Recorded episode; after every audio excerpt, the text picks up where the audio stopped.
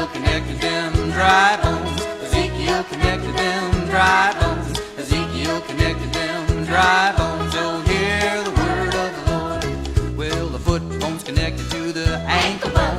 The ankle bone's connected to the leg bone. The leg bone's connected to the knee bone. The knee bone's connected to the thigh bone. The Thigh bone's connected to the hip bone. The hip bone's connected to the backbone.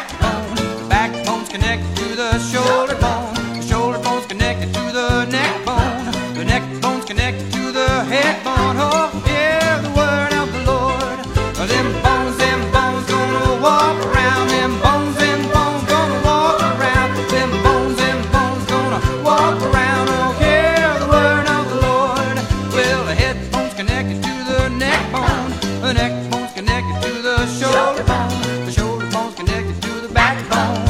The backbone's connected to the hip bone. The hip bone's connected to the thigh bone. The thigh bone's connected to the knee bone. The knee bone's connected to the leg bone. The leg bone's connected to the ankle bone. The ankle bone's connected to the foot bone.